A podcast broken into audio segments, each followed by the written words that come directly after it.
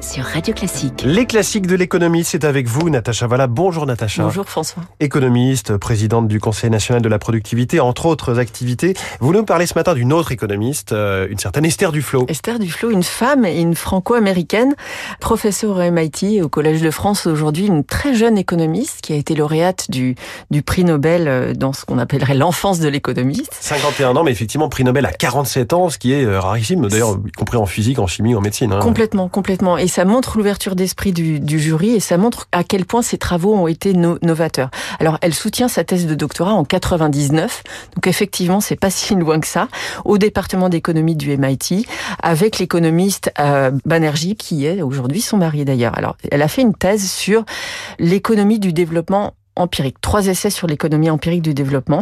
Et ce qui a été reconnu, c'est ce travail sur le développement économique de façon empirique. Alors, elle est avant tout fondée sur une approche vraiment pragmatique et sur l'expérimentation. Mmh. Elle va aller sur le terrain, le terrain ouais. pour tester euh, des hypothèses, des conjectures, des théories. Alors elle n'est pas donc de, de ce fait, elle n'est pas du tout euh, positiviste. Elle utilise des outils économétriques, mais c'est pas de l'économétrie euh, éthérée, basée sur des données temporelles ouais. euh, complètement des maths virtuelles. Très froids, oui. Alors c'est des maths très sophistiquées, mais qui vont chercher sur le terrain la data. En gros, c'est un petit peu ça.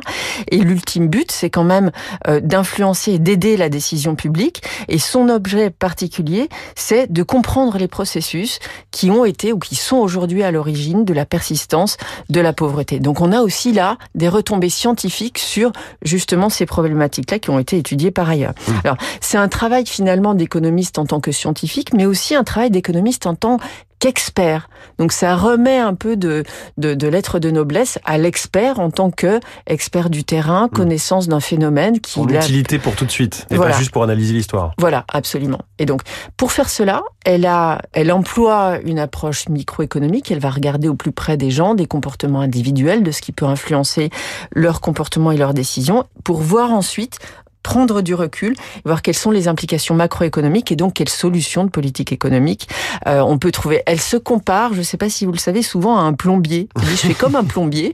Les plombiers ont des fuites dans le mur, donc faut faire des trous dans le mur, faut trouver où c'est. Parfois on tombe à côté, parfois on tombe du bon côté.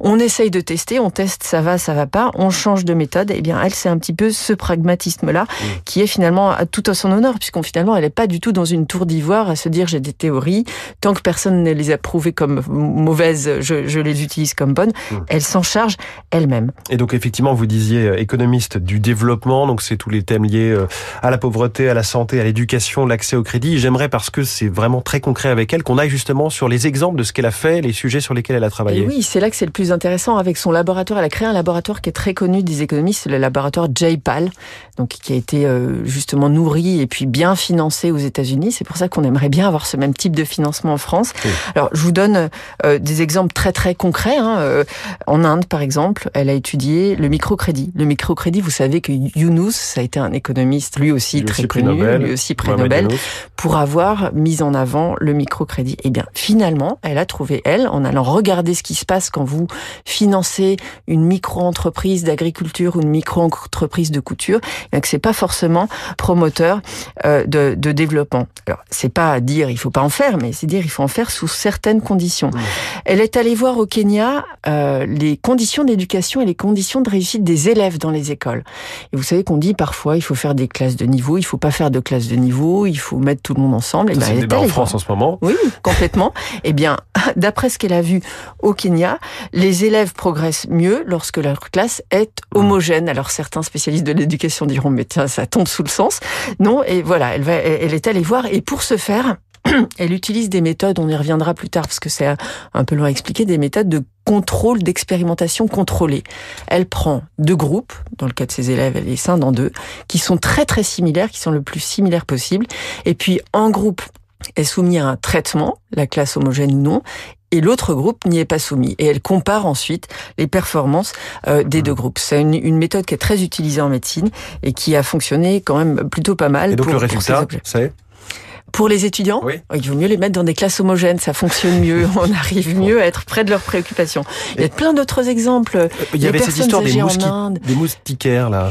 Oui, oui, oui. On en avait parlé au moment de son prix Nobel. Oui, donc par exemple, elle, elle prend l'idée des moustiquaires. On met des moustiquaires pour briser les, les, les, Les maladies liées aux transmissions de moustiques. Voilà, et notamment le paludisme. Est-ce qu'il vaut mieux les donner aux gens? Est-ce qu'il vaut mieux les subventionner ou est-ce qu'il vaut mieux faire payer Hum. aux gens une partie de- du, du coût de ces moustiquaires? Eh bien, il vaut mieux inciter les gens à avoir quelque, une sorte de coût pour qu'il y ait une incitation justement à les utiliser de façon efficace. Et qu'on se rende compte que ça a une valeur aussi, euh, Exactement. que c'est utile. Exactement. Autant de travaux très concrets donc euh, dans l'œuvre d'Esther Duflo, cette prix Nobel d'économie euh, française en 2019 dont vous nous avez parlé ce matin, Natacha.